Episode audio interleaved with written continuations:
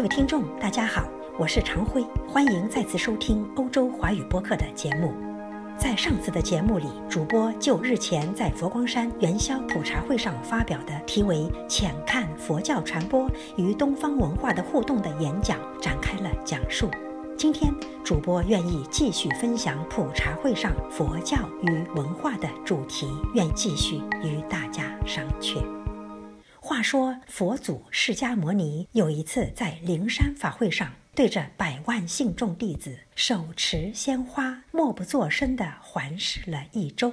当即，他的大弟子迦叶尊者就领悟了奇妙，成了第一代的禅宗祖师。从此，禅宗佛学教授法创立。禅宗与传统的佛学教授法不同。他讲求不立文字，明心见性，教外别传，开枝散叶。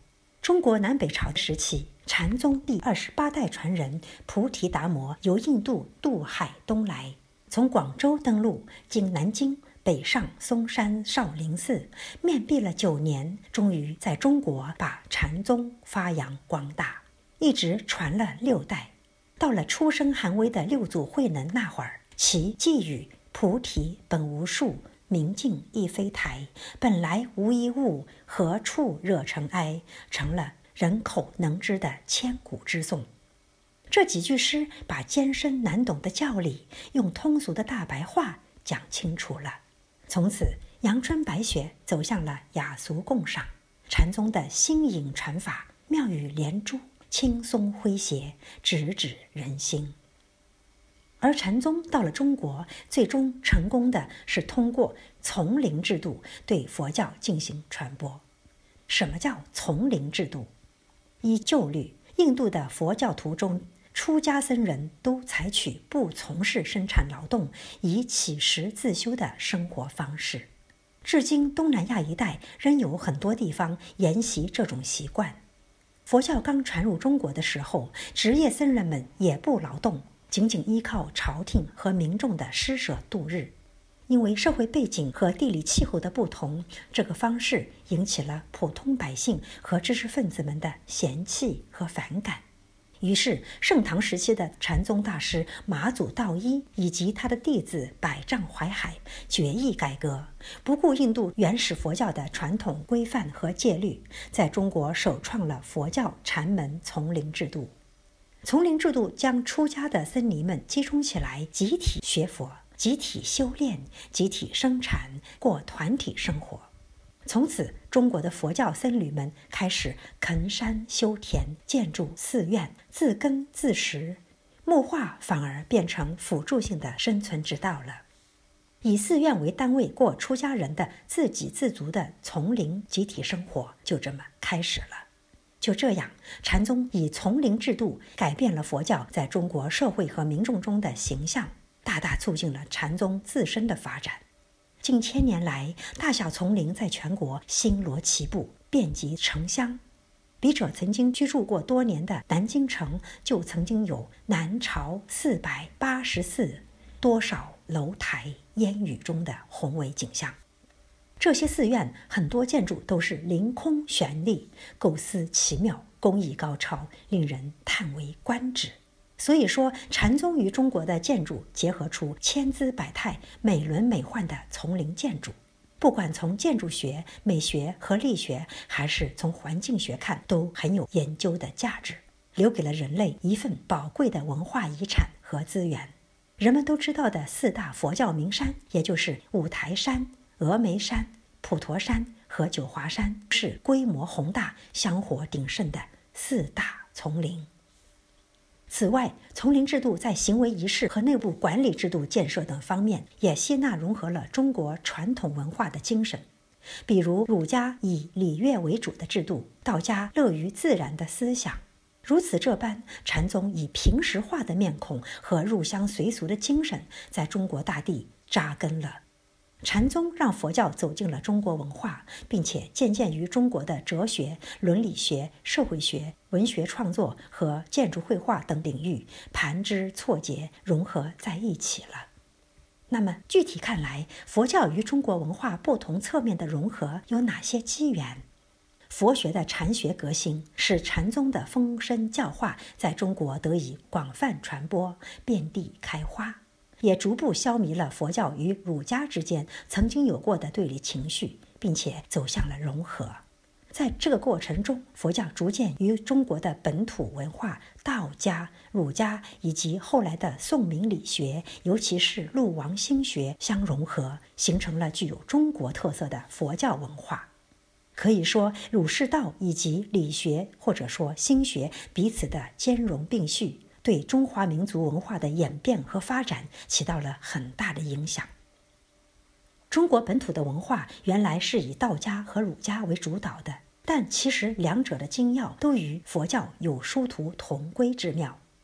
先看看道教，道教渊源久远，起初有祖先崇拜的成分，可以追溯到上古时期的中华民族始祖之一轩辕皇帝。汉朝的方仙道术士多以皇帝为学仙的典范，那时候的神仙之术与春秋时期的老子写的五千言《道德经》没太多关系。韦颠校刊报谱子内篇序说：“秦汉方士绝不附会老子即依托皇帝，亦非道家之说。”所以说，秦汉之时的神仙家不同于道家，但后来神仙之术附会于老子之说了。有人认为，那是因为神仙修炼的术数作为一门技术，在当时没有科学知识用来明确解释，所以归依于道家学说。好比金丹之术归依于周易的象数体系，仙道结合成就了道教。有一位道学家和易学家叫做潘雨婷。潘雨婷先生在《道教史发微》一书中，以黄帝为先之始祖，老子为道家学说的创始人。老子的《道德经》是一部认识自然、教化民众的哲学著作。老子宣扬天人合一以及清净无为的入世与出世兼用之道。东汉顺帝在位年间，张道陵创立了五斗米道，正式将老子奉为教主，把《道德经》作为经典，道教于是成了宗教的名称。佛教与道教一碰撞，心有灵犀，不谋而合。这个不仅在于入世与出世的理念相通，还在于技术层面的修行法。佛教里的小乘禅法《安般守意经》里面讲到了意念手持的呼吸方法，这与道教的吐纳气功不乏类同之处。而大乘佛教的《道性般若经》又与道家的清净无为思想相吻合。所以说，佛道两教自始至终都比较接近融合，但儒家不然。佛教传入中国后，曾遭到儒家的抵制和反对。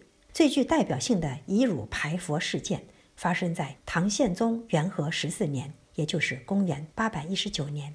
那一年，韩愈以道家道统传人的身份，上书了劝诫奏章，论佛古表，反对耗费资财，定期在皇宫内举办供奉佛祖舍利的活动。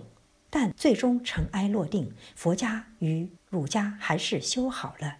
其实，与老子同时代的思想家孔子创立的儒家学说，在根本上与佛家还是很接轨。